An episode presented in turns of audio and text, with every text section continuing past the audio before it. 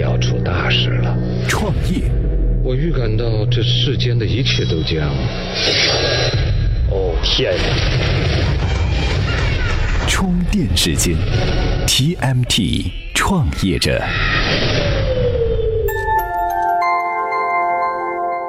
专属于创业者的行动智慧和商业参考。各位好，欢迎收听 TMT 创业者频道。假如啊，我现在掌管着一家创业公司，从小长到大的张三给我提供的资金支持，大学同学李四给我提供技术方面的支持，他们呢是我的合伙人，并且占有公司的股份。现在有个好消息，有位天使投资人愿意投资一百万来换取我百分之十的股权，这正是我期望了很久的事情哈。但是张三和李四不像我这么有经验，或者不像我这么见多识广，对公司融资之后他们将持有多少股权，他们并不是很清楚。尤其是涉及到员工期权可以转股的债券时，融资计算的问题更显得复杂。那今天要介绍的是融资过程中比较重要的一个文件，什么呢？股权结构表。专业点叫做 cap table，这个表基本能够表示融资过程的股权变化。股权结构表听起来很简单，就是股东们的股份比例嘛。但实际中的股权结构表还真不是这么回事儿，它分为两类，各有不同的意义。哎，究竟有什么不同的意义呢？今天的节目我们就来介绍一下这两类股权结构表。前面啊，我们提到股权结构表分为两类。这第一类股权结构表是表示截至到特定日期公司的实际股权状况，通常只设有股东、注册资本、股权比例三个栏目。比如说，天使投资人还没有进来的时候，张三占了百分之三十的股份，李四占了百分之十的股份，剩下的那百分之六十就都是我的股份，简单明了。股权结构表呢，记载着股东们持有的公司股权比例以及拥有的相应投票权。公司开股东会啊，张三、李四和我三个人就行了。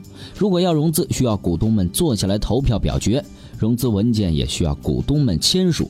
总的来说，这第一类股权结构表比较简单，相当于公司的股东名册，但是它体现不出期权等具有不确定性的潜在股权。那接下来我们再来说第二类，它是完全稀释后的股权结构表，要比第一类复杂一些。除了能够表示股权状况，还能够表示包括期权、可以转让的股权、债券等情况。最常见的情况就是投资了，比如说投资人和公司约定对公司增资一百万，获得公司百分之十的股权。投资发生之后啊，原有股东的股权肯定会被稀释，以留出空间给新进来的投资人。投资人往往希望知道完全稀释后的股权结构表，来作为自己的参考。通常情况下，未经公司创始人同意，哈，银行贷款等债券并不能自动转换为公司的股权，所以在股权结构表中也没有他们的一席之地。但是，明确约定的可以转让的股权、债权，就一定要包含在股权结构表中。投资人要求获得的股权，通常就是把可以转股的东西都折算进去后，应当在公司中占有的股权比例。需要注意的是，哈，创始人需要把可转股的股权、债权及时计入到完全稀释后的股权结构表中，千万不要将这些具有不确定性的股权给遗忘了。因为公司的前景越好，这些权利转换成股权的可能性，这些权利转换成股权的可能性就越大。说到底。完全稀释后的股权结构表，就是将一个个可能转化为股权的坑都给挖出来，直白的在一张表上展现。在继续讨论下一个坑——激励股权之前，我们先来听听清华大学翟山鹰老师怎么谈资本市场。充电语录：所有的资本市场，既然叫市场，它的本质规律跟菜市场、跟小商品批发市场一定是一样的。市场嘛，建个地儿，摆个摊儿，做个事儿。资本市场就六块儿。根据它们的特点，第一块儿我归纳叫债权市场，第二块儿叫股权市场，第三块儿叫衍生市场，第四个叫综合，第五个叫关联，第六个叫政策，就这六个市场。的确哈，资本市场那么大，当然分化出了很多不同的类型，而创业公司即使小，股权问题也不会轻松的理解清楚。好，我们接着回来聊股权结构表哈，在完全稀释后的股权结构表中哈，给员工的股权激励也应该包括在内。由于员工的期权通常占的比例比较低，投资人大多不愿意自己的股权被员工期权稀释，所以在时间操作中，投资人通常要求创始人在自己的股权比例中挖出一定比例用来做员工期权激励。这样，不论员工激励有多大份额以及员工期权何时行使，都不会稀释投资人的股权比例。通常情况下，员工获得期权后没有必要立即行权，而是等到公司前景比较明朗、自己考虑成熟的时候才真正行权，这样也能够减少期权兑现的繁琐手续。当然哈，公司经营状况不好的时候，员工也可能放弃期权，但是任何情况下的员工期权都应该表现在完全稀释后的股权结构表中，只有这样才能准确地反映出公司发展壮大后的股权结构。虽然哈，员工期权所占的公司股份一般都比较小，但实施起来也相当复杂。好，总结今天的内容之前哈，我们先来听听今天的充电贴士，看看从法律角度怎么来看股权激励。充电贴士。员工期权等股权激励机制的实施需要一整套规范的法律文件，通常包括大纲性文件的激励计划，根据激励计划确定授予时间和激励价格的授予协议，由创始股东代持激励股权的持股协议等其他文件。具体过程一般是股东会决议股东的转让或者代持文件，董事会决议股权激励份额的分配，然后员工才能接到授予协议和行权通知。来哈，这股权激励还真是一个复杂的事情，需要小心谨慎的去进行。